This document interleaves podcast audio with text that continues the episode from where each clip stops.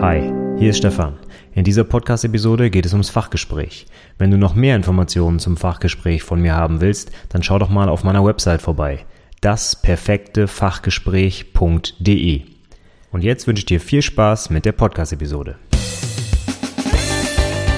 Herzlich willkommen zum Anwendungsentwickler Podcast, dem Podcast rund um die Ausbildung zum Fachinformatiker für Anwendungsentwicklung. In dieser Episode gibt es eine Lernzielkontrolle zum Thema Exceptions. Viel Spaß dabei!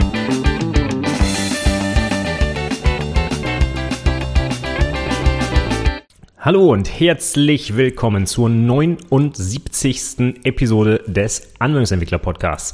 Mein Name ist Stefan Macke und heute geht es weiter mit meinen Lernzielkontrollen. Die letzte Lernzielkontrolle, die ist schon ein bisschen her. Das war Episode 54 zum Thema Java EE. Aber wir haben noch einiges an Zeug über, was wir noch gar nicht behandelt haben in der Lernzielkontrolle oder in einer Lernzielkontrolle bislang. Und heute geht es mal weiter mit einem ganz wichtigen, interessanten, spannenden ja, einfach ein tollen Thema und zwar Exceptions oder etwas weitläufiger Fehlerbehandlung in modernen objektorientierten Sprachen, die nutzen nämlich dafür alle eigentlich Exceptions, zumindest alle, die ich so kenne. Also sei es C-Sharp oder Java oder Ruby, die haben eigentlich alle das Konzept von Exceptions und heute geht es einfach mal darum, was kann man damit so machen und wie sollte man vielleicht auch damit umgehen und was gibt es für wichtige Eigenschaften von Exceptions, insbesondere bezogen auf Java. Ich mache die Lehrzielkontrollen hier ja auch, damit meine Azubis sich das anhören können, während oder nachdem sie ihre äh, Java-Aufgaben abarbeiten. Ich hatte schon mehrfach erzählt, dass meine Azubis immer mit so einem Java-Tutorial bei uns in der Firma einsteigen und passend dazu, was sie da lernen, was sie da für Aufgaben machen, dazu nehme ich auch die Podcast-Episoden auf, damit ich nicht immer wieder das Gleiche erzählen muss. Ne? Hat, soll auch ein bisschen einen Mehrwert für mich bieten hier, die Podcast-Geschichte. Deswegen passt das eigentlich ganz gut und von daher gehen wir in die Details immer bezogen auf Java. Also ich kann jetzt nicht zu jeder anderen Programmiersprache auch noch erklären, wie es da ist, aber in vielen anderen Programmiersprachen funktioniert es sehr ähnlich wie in Java mit dem zentralen Unterschied eigentlich, dass Java etwas ganz Besonderes hat, nämlich die sogenannten Checked Exceptions. Und das haben eigentlich die anderen Programmiersprachen, die ich kenne, alle nicht. Also ich glaube, das ist schon wirklich ein Alleinstellungsmerkmal von Java. Wenn du eine Sprache kennst, die das auch hat, sag gern Bescheid, schreib mir gerne einen Kommentar zur Episode. Aktuell kenne ich sonst keine Sprache, die das benutzt. Gut, aber dazu mehr auf jeden Fall zu späterer Zeit. Jetzt steigen wir vielleicht einfach mal direkt ins Thema ein. Exceptions. Und ich habe das wie immer gestaltet. Ich habe mal so ein paar Fragen aufgestellt und versuche die dann hier der Reihe nach zu beantworten. Übrigens hast du vielleicht auch schon im Vorspann der Episode gehört, was wir hier heute machen, sind potenziell auch alles Fragen, die man in einem Fachgespräch gestellt bekommt. Falls du dir dazu noch mehr anhören möchtest, hast du natürlich noch einen ganzen Haufen an Podcast-Episoden, wo ich das Ganze ja auch bespreche mit der Titel, also die die, die Episodenreihe heißt, glaube ich, häufige Fragen im Fachgespräch. Kannst einfach mal auf dem Blog nachgucken, da findest du ganz bestimmt mehrere Episoden dazu. Falls dir das noch nicht reicht, habe ich unter dasperfektefachgespräch.de ein Hörbuch mit, ich glaube, über oder fast fünf Stunden Fragen rund um die Objektorientierung, Programmierung und so weiter. Und da sind natürlich auch die Exceptions ein Thema. Die sind also auch dabei. Also für den Fall, dass du mich vielleicht auch ein bisschen unterstützen möchtest bei der Arbeit hier im Podcast, dann kauf dir doch einfach das Hörbuch, kannst du dir einfach unter der Website dasperfektefachgespräch.de herunterladen. Gut, jetzt steigen wir aber direkt ein in das Thema Exceptions. Fangen wir gleich mal oben an. Was ist überhaupt eine Exception?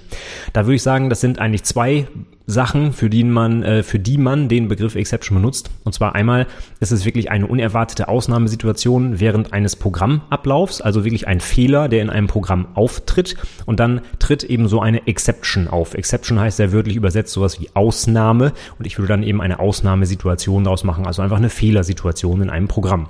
Auf der anderen Seite ist aber eine Exception auch in einer objektorientierten Sprache wie Java zum Beispiel die Klasse, die dieses Konzept eines Fehlers repräsentiert.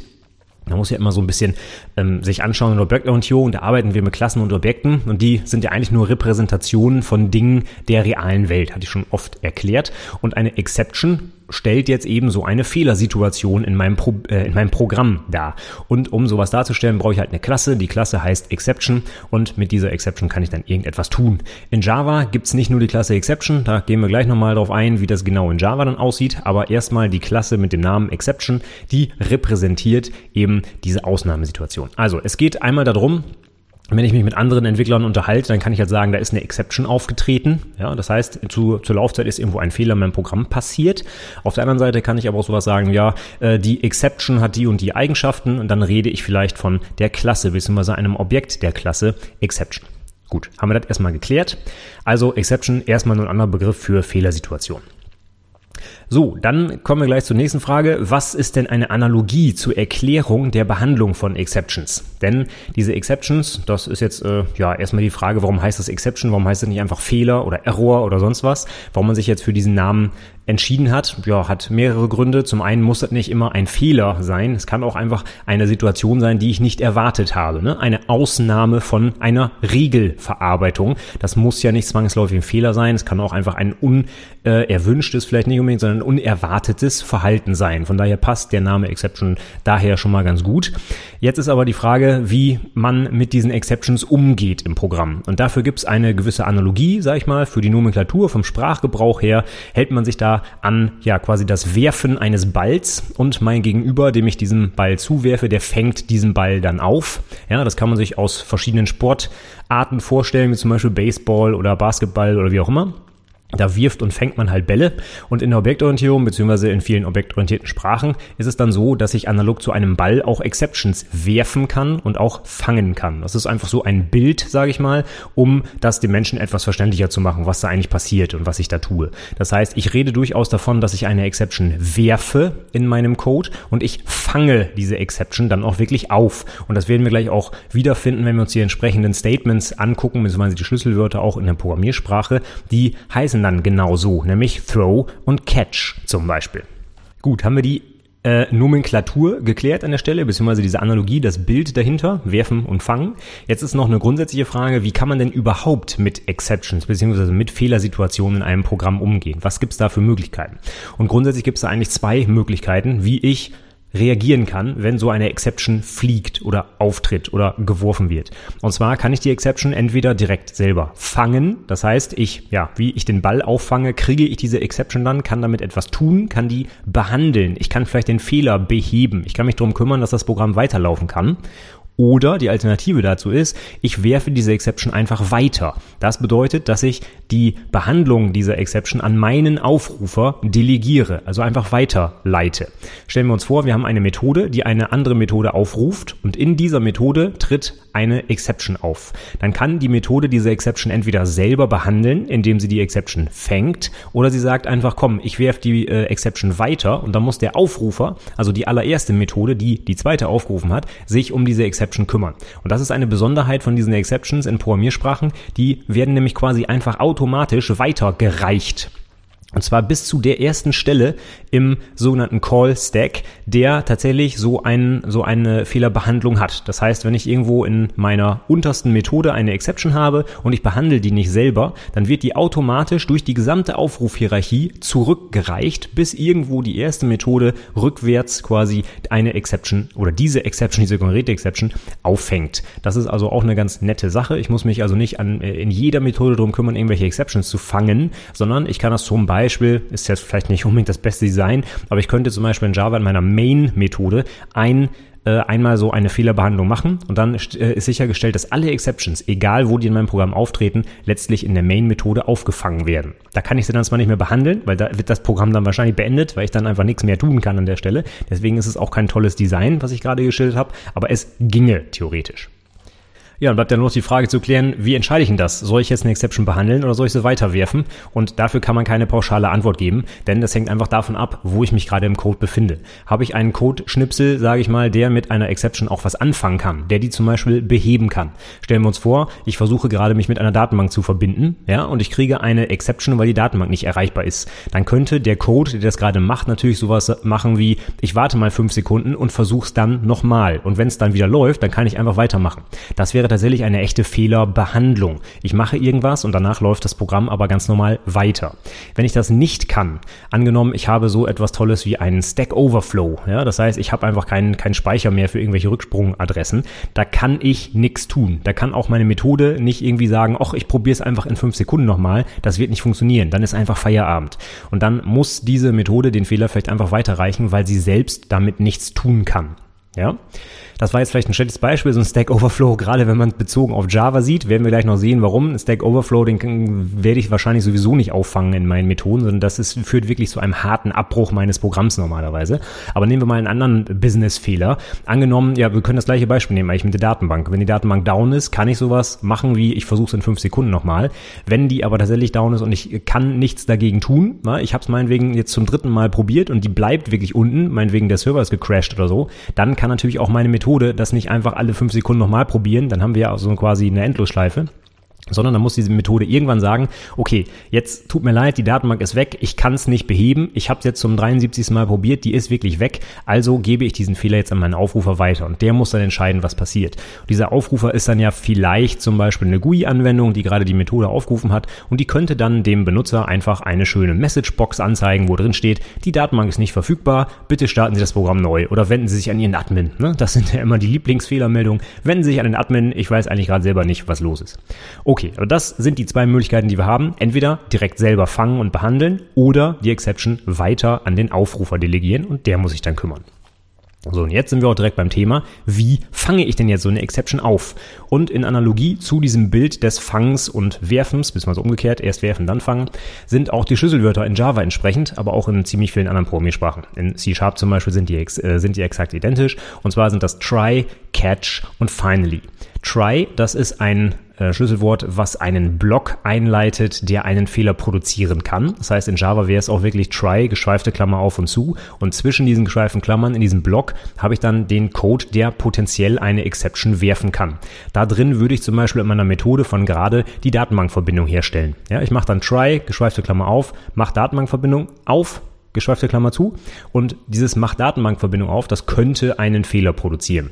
Und dadurch, dass ich das innerhalb des Try-Blocks stehen habe, achtet Java jetzt darauf, wenn da jetzt eine Exception fliegt, dann wird die nicht einfach weitergeleitet oder das Programm ratzt ab, sondern dann wird wirklich eine Fehlerbehandlung ausgelöst. Und wie funktioniert diese Behandlung jetzt? Nach dem Try-Block kommt ein Schlüsselwort, das heißt Catch. Und Catch hat auch einen Block, geschweifte Klammer auf und zu also wieder. Und der wird automatisch ausgeführt, wenn in dem Try-Block eine Exception auftritt. Das heißt, wenn die Datenbank nicht da ist, dann wird in dem Try-Block eine Exception ausgelöst und der Catch-Block wird automatisch durchlaufen, wenn eine Exception auftritt. Er wird nicht durchlaufen, wenn keine Exception auftritt. Ja, das ist also quasi wie beim if-else. Entweder wird das if oder das else durchlaufen, aber nie beides. Und beim try-catch ist es so, wenn im try ein Fehler auftritt, wird der Catch-Block durchlaufen, ansonsten wird er nicht durchlaufen. Ist der try-Block also komplett erfolgreich, wird auch wirklich nichts aus dem Catch-Block ausgeführt.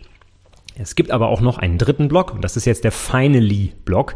Der steht optional hinter dem Catch-Block. Und dieser Block, der wird einfach immer ausgeführt. In beiden Fällen. Also sowohl wenn Try als auch wenn Catch ausgeführt wird oder beides halb oder gar nicht oder wie auch immer. Das Finally läuft immer. Das ist der Sinn dieses Finally-Blocks. Und wofür braucht man das jetzt? Ich kann doch einfach nach dem Catch meinen Code weiterschreiben. Also äh, Catch, Klammer auf, Klammer zu und dahinter kann ich ja weiter programmieren. Ja, der würde auch immer ausgeführt, der Code, auch wenn im Try-Block eine Exception auftritt. Dann wird halt der Catch-Block durchlaufen, aber danach wird ganz normal weitergearbeitet. Ungefähr so wie beim If-Else. Hinter dem Else kann ich ja auch weiter programmieren. Da geht das Programm ganz normal weiter. Aber was jetzt dabei nicht abgedeckt ist, ist, wenn in dem Catch-Block selbst auch wieder eine Exception auftritt, dann haben wir ein Problem. Denn dann haben wir keinen passenden äh, Catch-Block mehr für die Exception im Catch und dann gibt es einen harten Programmabbruch. Und um das zu verhindern, beziehungsweise um Dinge auszuführen, egal ob eine Exception auftritt oder sogar ob im Catch-Block wieder eine Exception auftritt. Dafür brauchen wir den Finally-Block. Und dafür sorgt dann die Programmiersprache, dass das wirklich immer ausgeführt wird. Egal wo und wie und wann vielleicht ein Fehler auftritt oder auch ob bei der Fehlerbehandlung selbst wieder ein Fehler auftritt. Ist ganz egal. Das Finally wird immer ausgeführt. Das ist sichergestellt durch die Programmiersprache. Jetzt kann man sich überlegen, ja, wann kommt denn sowas vor? Ich habe einen Try, mache eine Datenbankverbindung auf und in meinem Catch, ja, sage ich zum Beispiel, Datenbankverbindung ist nicht da und wo soll da jetzt ein Fehler auftreten? Naja, ich könnte ja sowas machen. Stellen wir uns mal vor, ich habe eine Datenbankverbindung aufgemacht und ich versuche jetzt, dieser Datenbank eine Query hinzuschicken, ein Select Sternchen from irgendwas. Das heißt, ich mache die Datenbankverbindung auf, mache dann ein neues Statement, wo ich meine Select Statement reinschreibe und danach mache ich üblicherweise meine Verbindung wieder zu. Jetzt überlegen wir uns, was müsste denn passieren, wenn dieses Statement einen Fehler produziert. Dann würde ich doch ganz gerne die Verbindung, die ich auf habe, auch wieder zumachen. Also stellen wir uns vor, ich habe sowas wie try äh, sende bitte das Select Statement und im Catch mache ich dann sowas wie mach bitte die Verbindung zu. Jetzt ist das Problem, wenn ich die Verbindung zumache, aber die Verbindung ist vielleicht vorher abgeraucht und deswegen hat das Select Statement schon nicht funktioniert, dann wird ja auch das Schließen der Verbindung nicht mehr funktionieren, weil die ganze Verbindung kaputt ist. Das heißt, ich mache im Catch sowas wie connection.close und dieses close wirft wieder eine Exception, weil die Verbindung einfach schon tot ist. Die gibt's nicht mehr. Ja, die ist irgendwie, was auch immer, der Computer hat die Grätsche gemacht und es gibt keine Datenbankverbindung mehr. Und jetzt versuche ich gerade eine, eine Verbindung zu schließen, die es nicht mehr gibt. Und das wird wiederum einen Fehler produzieren, eine Exception. Und das bedeutet, in meinem Catch-Block tritt eine Exception auf und die würde jetzt nicht aufgefangen. Sonst müsste ich in meinem Catch-Block wieder ein Try-Catch machen, nur um die Verbindung zu schließen. Und das wäre ziemlich umständlich, sehr viel geschachtelter Code, schwierig zu verstehen. Das machen wir üblicherweise nicht. Und deswegen äh, gibt es den Finally-Block, denn das Pattern, was ich gerade beschrieben habe, würde ich so auf keinen Fall umsetzen, wenn ich mit einer Ressource arbeite, die ich schließen muss, egal ob erfolgreich oder nicht erfolgreich auf sie zugegriffen werden konnte, dann mache ich das bitte immer im Finally-Block. Denn nur so ist sichergestellt, dass die Ressource wirklich immer zugemacht wird. Dafür ist unter anderem auch der Finally-Block da. So, jetzt gehen wir noch einen Schritt weiter, denn das Pattern, was ich gerade beschrieben habe, würde ich heutzutage auch nicht mehr so umsetzen. Also Ressource aufmachen und im Finally wieder zu. Dafür gibt es was viel Besseres. Und zwar in Java gibt es das sogenannte Try with Resources. Da kann ich einfach in das, also hinter dem Try mache ich quasi Klammer auf und zu wie bei einem If-Statement. Und da rein kann ich eine äh, Deklaration der Variablen zum Beispiel schreiben oder ich mache eine äh, Verbindung auf oder wie auch immer. Und dieses Ding, was ich da aufmache, das wird automatisch am Ende zugemacht. Egal ob Try oder Catch oder Finally oder sonst was durchlaufen laufen wurde. Das Try with Resources sorgt dafür, dass die Ressource, die ich da benutze, korrekt wieder geschlossen wird, egal ob Fehler auftreten oder nicht. Und das mache ich zum Beispiel immer dann, wenn ich tatsächlich mit Ressourcen arbeite. Was ist damit gemeint? Ressourcen sind zum Beispiel Netzwerkverbindungen, Datenbankverbindungen, Dateihandles, was auch immer. Alles, was irgendwie ganz sicher auch wieder zugemacht werden muss, das kann ich mit so einem Try with Resources Block umsetzen. Beziehungsweise ist, glaube ich, ein Statement eigentlich. Das Einzige, was ich dafür haben muss in Java ist, diese Ressource, die ich da benutze, die muss ein bestimmtes Interface implementieren, nämlich Java Lang Auto Clause, äh, oh Gott, auto-closable, so, also automatisch schließbar heißt es, ja. Wenn Sie das Interface implementiert, dann geht das auch mit diesem Try with Resources. Das Ding ist vergleichbar mit einem äh, Ding in, in C-Sharp, da heißt es nicht Try with Resources, da ist es der Using-Block. Mit Using und dann macht man die Ressource auf und so weiter. Das ist quasi die Analogie, äh, nicht die, die, die Entsprechung dieses Statements in C-Sharp. Gibt es also auch in beiden Programmiersprachen. Gut, so, dann kommen wir doch jetzt mal zu ein paar anderen netten Befehlen, die man benutzen kann, die so auch in C-Sharp verwendet werden. Das sind die gleichen Schlüsselwörter, deswegen gucken wir uns jetzt einfach mal an. Beziehungsweise, ehrlich gesagt, es ist nur ein einziges Schlüsselwort, was wir uns angucken, und zwar throw. Mit throw kann ich eine Exception werfen, wie es tatsächlich der Begriff auch im wörtlichen übersetzten Sinne bezeichnet. Ja, ich werfe eine Exception, also throw im, im Sinne eines Imperativs. Ne? Wirf eine Exception. Das ist damit gemeint. Und zu dem Zeitpunkt, wo ich das in meinen Code schreibe, wird tatsächlich eine Exception äh, geworfen. Das heißt, an diesem Zeitpunkt oder zu diesem Zeitpunkt im Code ist meine normale Programmausführung jetzt unterbrochen. Das hatte ich noch gar nicht erwähnt vorher. Wenn eine Exception auftritt, ist Feierabend. So sage ich das immer. Das heißt, wenn irgendwo eine Exception geworfen wird oder die auftritt, weil ich zum Beispiel durch Null teile oder wie auch immer, dann wird der normale Programmfluss sofort abgebrochen und in dieses, in dieses Exception Handling übergegangen, sage ich mal. Und das heißt, an dieser Stelle ist Feierabend und der Code läuft da weiter, wo diese Exception Exception aufgefangen wird. Das heißt, im nächstgelegenen Try-Block, beziehungsweise wenn es keinen gibt, ist wirklich einfach Feierabend und die Exception landet zum Beispiel bei Java einfach auf der Konsole, wird da ausgegeben. Und dann ist aber auch das Programm hart beendet. Das heißt, Exception ist wirklich eine besondere Situation, da ist nichts mehr mit sauber abarbeiten, sondern da ist wirklich im Code an der Stelle Schicht im Schacht und dann wird mit der Fehlerbehandlung weitergemacht, wenn es denn eine gibt, hoffentlich. Und das kann ich quasi selber auslösen, indem ich ein Throw benutze. Und dahinter muss ich dann, wie es sich in Objektorientierung gehört, ein Objekt angeben, das ich dann auch werfe. Also stellen wir uns vor, ich werfe den Ball meinem Mitspieler zu, also brauche ich auch irgendwas, was ich dahin werfen kann, also den Ball. Und dafür brauche ich tatsächlich ein Objekt. Und dafür muss ich ein Objekt erzeugen. Das heißt, wenn ich wirklich eine Exception werfen will, dann würde da sowas stehen wie Throw New Exception, Klammer auf, Klammer zu, Semikolon. Das heißt, ich werfe wirklich eine komplett neue Exception, die ich gerade instanziert habe. Das, was ich gerade beschrieben habe, macht man natürlich bitte nicht in Code. Einfach so eine Exception werfen ist doof. Mindestens braucht die mal eine Fehlermeldung, ja, wo ich irgendwie von ableiten kann, was gerade schiefgelaufen ist. Und noch besser wäre es natürlich, eine spezielle Exception zu werfen. Das heißt, ich kann auch meine eigenen Exceptions anlegen, da kommen wir gleich noch drauf, indem ich einfach Subklassen von Exception bilde. Und die kann ich dann natürlich werfen. Also mein Beispiel mit der Datenbank wäre das sowas wie throw new database not available exception. Klammer auf, Klammer zu, Semikolon. Ja, das wäre sehr, sehr sprechend. Und da kann irgendwo an einer anderen Stelle in meinem Code sowas stehen wie try, catch, database Not Available Exception und in diesem Catch-Block kann ich dann genau das tun, was ich tun muss, um eine nicht vorhandene Datenbankverbindung irgendwie zu behandeln. Gut, dann kommen wir noch zu einem weiteren Schlüsselwort. Das gibt es jetzt tatsächlich nur in Java. Das meinte ich eben nämlich. Das gibt es nicht in C-Sharp. Und das ist throws. Das heißt, wir müssen deutlich jetzt abgrenzen. Einmal throw, der Imperativ von werfen, und throws. Das heißt, sowas wie wirft. Ja? Und das schreibe ich hinter eine Methode. Das gehört dann in Java auch zur Methodensignatur. Es würde also sowas stehen wie, äh, keine Ahnung, void open database connection, Klammer auf, Klammer zu, throws Database not available exception. Und das bedeutet, dass diese Methode quasi gemarkert wird, also ausgezeichnet wird und der Aufrufer jetzt weiß, dass sie potenziell eine Exception werfen könnte. Es geht nicht darum, dass die immer eine Exception wirft, aber der Aufrufer wird darauf hingewiesen, Achtung, wenn du diese Methode aufrufst, dann könnte folgende Exception auftreten.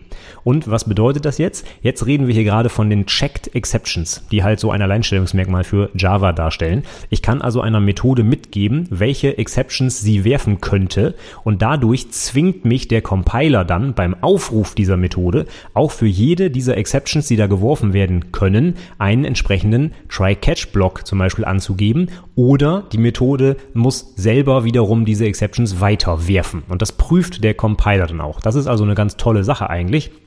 Denn der Compiler weist mich darauf hin, wenn ich eine fehlende Fehlerbehandlung habe. Das war eigentlich die Intention des Ganzen.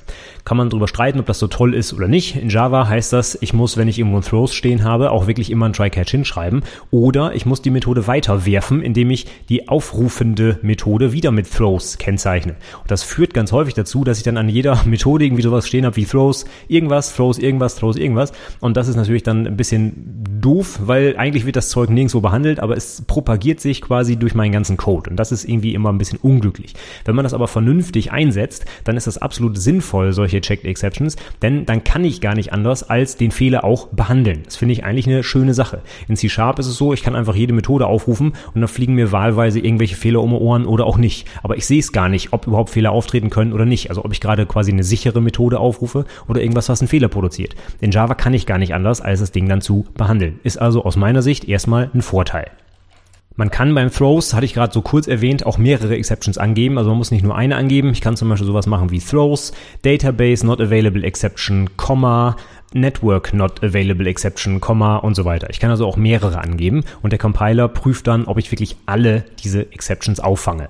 Das muss ich nicht mit individuellen Catch-Blöcken machen. Auf der Gegenseite sieht es dann so aus, try und dann mache ich Catch Database Not Available und dann noch ein Catch-Block für die äh, Network Not Available und so weiter. Das muss ich aber nicht. Ich kann auch einfach die generische Exception fangen. Das ist aber ein Anti-Pattern. Das würde ich in Java bitte nicht machen, denn dann sieht man halt nicht, ob jetzt zum Beispiel irgendein neuer Fehler aufgetreten ist oder ob es wirklich einer der erwarteten ist. Denn wenn ich Exception fange, dann fange ich halt alle Exceptions und dann kann ich nicht mehr differenzieren, welcher Fehler denn jetzt aufgetreten ist. Kann sein, dass ich das manchmal gar nicht muss, dass ich einfach nur das Programm sauber zumachen will, dann kann ich auch ein Catch Exception machen. Aber ich sag mal, in, in, in Business Code sollte ich sowas nicht tun. Da sollte ich individuell die einzelnen Exceptions fangen, um dann auch drauf eingehen zu können. Denn die Idee ist ja, dass ich diesen Fehler behandeln möchte und nicht, dass ich ihn einfach weiterleite und stumpf dem Benutzer anzeige. So nach dem Motto, hier, den Stack Trace, den haue ich mal dem Benutzer als Messagebox um die Ohren und der kann damit einfach nichts anfangen. Also das ist eine ganz schreckliche Fehlermeldung, wenn ich sowas sehe. Deswegen muss ich als Entwickler eigentlich auf die individuellen Fehler eingehen und dann sie entweder behandeln oder vernünftige,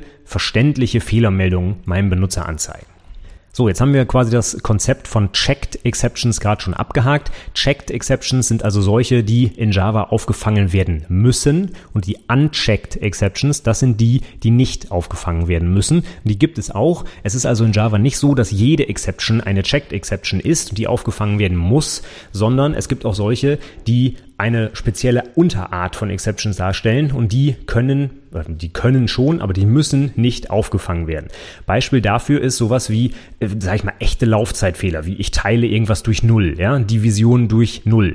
Das kann und möchte ich nicht bei jeder mathematischen Operation, die ich aufrufe, testen. Ja, äh, also testen nicht, also den Fehler abfangen. Da müsste ich um jede lächerliche Divisionsoperation, die ich mache, einen Try-Catch drumherum bauen. Und das ist einfach Quatsch. Das ist natürlich viel zu viel Code. Und wir gehen mal davon aus, dass das nicht so häufig passiert. Das heißt, es gibt eine gewisse Klasse von Exceptions, die ich nicht auffangen muss. Und das sind eben die Unchecked Exceptions. Die kann ich auch fleißig selber herumwerfen, wenn ich das möchte. Ja, das ist so ein bisschen ein, ein Mittel, das einige Java-Entwickler anwenden, um sie, um von diesen Checked Exceptions wegzukommen. Die finden dann dieses Throws und so nicht so schön. Das heißt, die nutzen einfach nur Unchecked Exceptions und werfen die einfach wahllos rum. Und der Compiler prüft natürlich dann nichts. Das heißt, ich sehe nicht mehr, dass Exceptions fliegen können. Ich habe keine Compile-Unterstützung mehr. Der prüft das nicht und ich muss auch keinen Try-Catch drum bauen. Und dann wundert man sich irgendwo, äh, wo kommen denn jetzt die ganzen Exceptions her? Ja, wenn man dieses Feature nicht nutzt, sondern einfach es quasi umgeht, indem man überall unchecked Exceptions nutzt, ja, dann muss man sich nie wundern. Nee, aber Klassiker für solche Unchecked Exceptions wäre halt, ich teile durch Null oder der Speicher ist voll oder ich habe, keine Ahnung, irgendwie äh, komische Dinger wie zum Beispiel mein Thread wurde beendet und sowas. Also das sind teilweise auch Dinge, da kann ich gar nicht im Programm drauf reagieren und will es einfach auch nicht, weil es vielleicht so unwahrscheinlich ist, dass diese Dinge auftreten oder aber ich kann einfach nicht drauf reagieren. So wenn ich durch Null teile, hm, ja, was, was soll ich da machen? Es ist nicht berechenbar, ja. Dann könnte ich irgendwie der Wert, äh, den Wert, wo Null drin steht, ersetzen durch eins, aber dann habe ich halt ein falsches Ergebnis, ja. Also eigentlich muss ich dann dem Benutzer irgendwas anzeigen wie, hallo, Sie haben mir gerade einen falschen Wert eingegeben zum Beispiel. Und ähm, von daher ist es sinnlos, auf diese Dinge mit einem Try-Catch zu reagieren. Okay, ich hatte schon erwähnt, man kann auch seine eigenen Exceptions bauen. Das geht relativ einfach. Ich kann einfach von der Klasse Exception erben, beziehungsweise in Java noch von anderen. Das gucken wir uns gleich nochmal an. Aber in C-Sharp und anderen äh, Sprachen ist das genauso. Ich implementiere einfach eine Exception, lasse die von Exception erben. Dann muss ich, glaube ich, in Java als einziges einen Konstruktor anbieten, der äh, irgendwie eine, Fehlermeldung bekommt und das war's dann auch. Also es gibt keine Pflichtmethoden, die ich dann implementieren muss oder so. Das ist erstmal nur quasi ein Marker, dass jetzt ein Fehler aufgetreten ist. Aber eine Exception ist eine ganz normale Klasse. Das heißt, ich kann da auch noch andere Dinge reinbauen. Die kann Attribute haben, die kann Methoden haben und so weiter. Als Beispiel, wenn ich sowas habe wie ein Illegal Age Exception zum Beispiel, also irgendwie das, das äh, Alter einer Person ist ungültig, dann könnte ich dieser Exception-Klasse natürlich ein Attribut Age mitgeben, damit ich an der Exception nochmal abfragen kann, welches, äh, welcher Wert denn überhaupt jetzt als illegal erkannt wurde. Das heißt, dadurch kann ich dann zum Beispiel auch eine vernünftige Fehlermeldung meinem Benutzer geben. Wenn ich in meinem Try-Catch einfach nur sowas mache wie Catch Illegal Age Exception und gebe dann da aus ungültiges Alter, da kann der Benutzer vielleicht sehr wenig mit anfangen, wenn er gerade 37 Alter eingegeben hat. Ja? Also 37 verschiedene Werte für das Attribut Alter, so meine ich das jetzt, ne? nicht 37 als Alter. Von daher könnte ich beim Werfen dieser Exception einfach das ungültige Alter setzen und beim Auffangen der Exception greife ich dann halt einfach über sowas wie getAge auf das Attribut zu und kann dann eine saubere Fehlermeldung ausgeben. Zum Beispiel ungültiges Alter, Doppelpunkt und dann kommt die Zahl, die ich dann von der Exception abfragen kann. Und in diesem Fall ist auch die Exception die einzige Möglichkeit, diese äh, Daten hin und her zu transportieren. Ich hatte ja gerade gesagt, tritt eine Exception auf, ist Feierabend im Code. Das heißt, ich kann dann nicht nochmal eben hier abfragen, ob irgendwelche Werte, wie die gesetzt sind oder wie auch immer, ah doch, das kann ich im, im Catch-Block schon, aber vielleicht habe ich das da gar nicht mehr im Zugriff, weil ich an einer ganz anderen Stelle das, das Catch gerade mache. Ne? Wenn ich in einer, anderen, in einer anderen Methode zum Beispiel den Try-Catch-Block habe und das Alter wird erst in der aufgerufenen Methode berechnet, dann kann ich gar nicht mehr auf die Variable zugreifen. Das heißt, um das Alter, was jetzt eben falsch ist, von der einen in die andere Methode zu transportieren, habe ich tatsächlich nur die Exception zur Verfügung und dann kann es sinnvoll sein, dieser Klasse eben Attribute zu geben, um diese Daten hin und her zu reichen.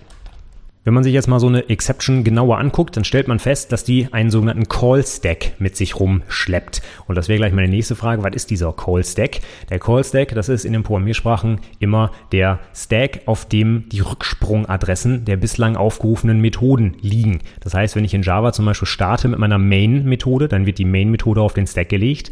Ruft die jetzt eine Methode auf, sowas wie Open Database Connection, dann wird als nächstes die Open Database auf den Stack gelegt. Und wenn die Open Database jetzt abgearbeitet ist, ist, dann weiß das Programm, oh, was liegt denn da drunter auf dem Stack oh, das ist die Main-Methode. Das heißt, sie weiß, dass sie danach wieder zurückspringen muss in die Main-Methode.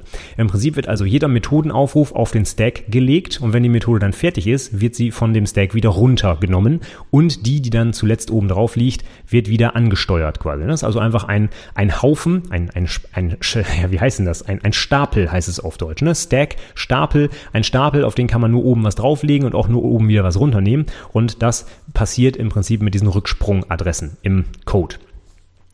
Und dieser Call Stack, der wird an jede Exception dran gehängt. Das heißt, wenn eine Exception auftritt, kann ich immer super gut nachvollziehen, wie es zu dieser Exception kam. Ich kann zum Beispiel feststellen, ah, erst war die Main-Methode, dann wurde Open Database, dann wurde Select Statement, dann wurde irgendwas aufgerufen und an der Stelle, in der Zeile, in der Datei ist der Fehler aufgetreten. Und so kann ich wirklich schön nachvollziehen, wie ich überhaupt zu dieser Stelle im Code gekommen bin.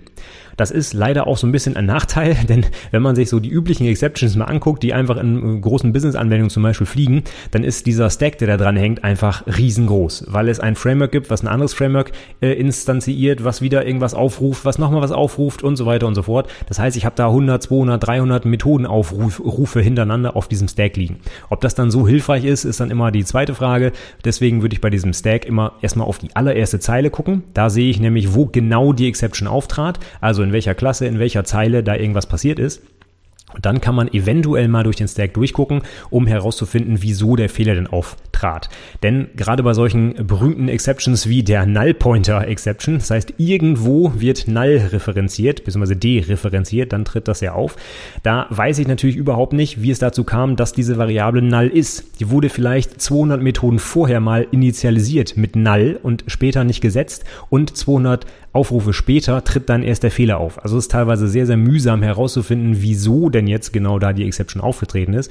Aber einen ersten Einstiegspunkt in die Fehlersuche bietet dieser Call Stack auf jeden Fall. Von daher ein wichtiges Werkzeug zur Fehlersuche. Und jede Exception bringt den mit und zwar komplett. Das heißt, das Ding ist ein wirklich riesengroßer Stack, wo teilweise hunderte von Aufrufen drauf liegen. Und deswegen äh, wird auch häufig davon gesprochen, dass Exception, Exceptions relativ teuer sind. Das heißt, wenn ich mit Exceptions arbeite, schleppen die halt immer diesen ganzen Stack Trace mit und das ist halt ein Riesending. Und das zu erzeugen ist halt sehr, sehr zeitaufwendig und äh, äh, ressourcenaufwendig. Deswegen, kommen wir gleich zur nächsten Frage, sollte man Exceptions auch niemals zur Steuerung des Programmablaufs einsetzen, sondern wirklich nur als Ausnahmebehandlung. Denn Exceptions sind, wie gesagt, teuer. Also wenn ich mit Exceptions einen normalen Programmfluss modelliere, sowas wie, keine Ahnung, ich teile hier jetzt einfach mal äh, durch irgendwas und wenn das durch durch null teilbar, äh, wenn es durch null geteilt wird, dann interpretiere ich das als normalen Ablauf. Was weiß ich, die Hälfte meiner Zahlen sind immer null, also mache ich einfach ein Try-Catch drumherum und tue einfach so, als wenn das Teilen durch null ganz normal wäre und ich habe meinen Business Code im Catch-Block. Das sollte man auf keinen Fall tun, weil die Dinger einfach super teuer sind. Das heißt, wenn ich sowas habe, dann bitte niemals Exceptions dafür benutzen, sondern halt immer irgendwie ein if, wenn, was auch immer drum bauen, um solche Sachen abzufangen und nicht mit einer Exception dafür arbeiten. Exception sollten oder Exceptions sollten verstanden werden als das, was sie sind, als Ausnahmen von der Regel. Ich benutze die nicht, um mein Programm zu steuern, sondern ich benutze die, um kennzuzeichnen, dass irgendwie gerade ein Fehler aufgetreten ist, eine unerwartete Situation. Das ist also nichts, was ich in meinem normalen Programmfluss wiederfinden sollte.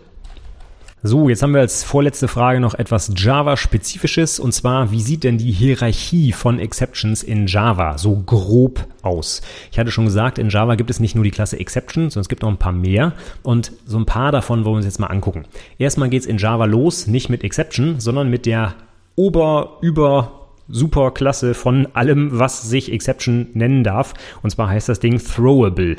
Oder halt auf Deutsch übersetzt, etwas, das man werfen kann. Ne? Das ist also eine, äh, ein ganz, ganz allgemeiner Begriff für eine Exception. Etwas, das man werfen kann. Und dieses Throwable, das ist eine Basisklasse, die hat zwei Subklassen, nämlich einmal Error und einmal Exception. Exception haben wir jetzt schon kennengelernt. Das sind also Fehler, die das Programm behandeln können sollte. Und Error demgegenüber sind quasi echte Fehler im Programm. Zum Beispiel sowas wie Stack Overflow. Das ist gar keine Exception in Java, sondern tatsächlich ein Error. Das heißt, wenn ich eine unendliche Rekursion habe, dann fliegt ein Stack Overflow Error. Das bedeutet, das ist echt ein, ein harter Fehler, sage ich mal, den ein normales Programm auch nicht mehr behandeln kann. Wenn ich einen Stack Overflow habe, dann kann mein Programm nicht auf einmal sagen, ach ja, das behandle ich jetzt mal, ich leere mal den Stack oder ich mache einen anderen Aufruf. Das ist einfach technisch zum Beispiel gar nicht möglich, das zu behandeln. Von daher muss da ein bisschen unterschieden werden. Diese Dinger kann ich nicht auffangen, weil ich die sowieso nicht behandeln kann. Also ist das eine separate Subklasse und das heißt halt Error, das Teil. Und dann gibt es halt mehrere davon. Einen hatte ich schon genannt, Stack Overflow, Error. Und die Konvention ist eigentlich immer, dass diese Errors oder Exceptions und so weiter immer auch als letztes Wort im Namen nochmal diesen äh, Bezeichner tragen. Also Stack Overflow Error oder Runtime Exception. Das heißt, ich sehe auch immer wirklich, was sich denn denn da verbirgt. Also entweder ein Error oder eine Exception. Also diese beiden Basisklassen von Throwable gibt es. Und dann haben wir als Unterklasse von Exception nochmal etwas, was sich Runtime Exception nennt. Und das sind dann die sogenannten Unchecked Exceptions. Das sind also all die Dinger, die ich nicht auffangen muss in Java. Die Hierarchie ist also so ein bisschen so. Throwable ist die Basisklasse für alles, was man werfen kann. Darunter habe ich Error und Exception. Error sind harte Fehler, die ich nicht behandeln kann. Und Exceptions sind solche Fehler, die ich behandeln kann und die ich auch behandeln sollte. Das sind also erstmal Checked Exceptions.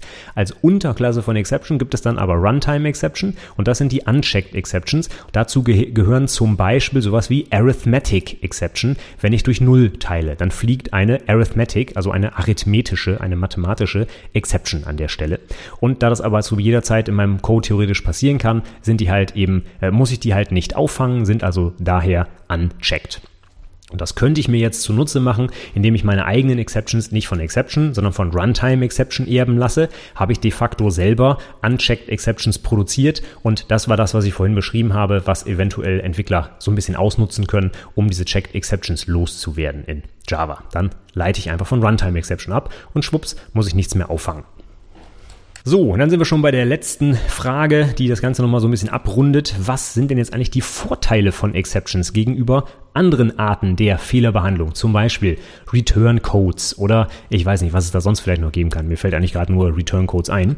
Der Vorteil von Exceptions ist ganz klar, dass ich in meinem Code den Produktivcode und den Fehlerbehandlungscode stark voneinander getrennt habe. Ich habe gerade schon beschrieben, wir haben eigentlich ein Try-Catch. In meinem Try kann ich ganz normal meinen Produktivcode abarbeiten und wenn irgendwo da drin ein Fehler auftritt, meinetwegen ich habe sechs, sieben Statements in meinem Produktivcode, dann muss ich aber nicht nach jedem Aufruf, der da oben drin steht, eine Fehlerbehandlung machen. Hätte ich einen Return-Code, würde es so aussehen. Mach die Datenbankverbindung auf. If Return-Code größer 0 mach weiter, ansonsten hör auf und so weiter. Das heißt, ich habe immer ganz viel Fehlerbehandlung und Produktivcode gemischt.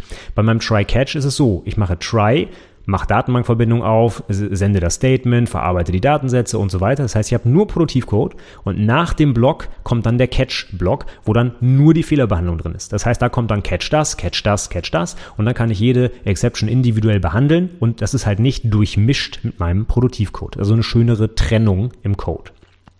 Außerdem habe ich den Vorteil, dass ich bei Exceptions die Fehler eben delegieren kann an den Aufrufer. Ich kann die Exception einfach weiterwerfen und dann muss ich halt der Aufrufer drum kümmern. Das heißt, wenn ich jetzt persönlich gerade, also ich im Sinne, ich bin jetzt gerade eine Methode, wenn ich mit dieser Fehlersituation gerade nichts anfangen kann, dann sage ich halt einfach, jo, kann ich nichts mehr anfangen, werfe ich sie mal weiter, ist nicht mehr mein Problem, muss sich der Aufrufer drum kümmern. Und das kann ich in anderen Situationen nicht so einfach machen.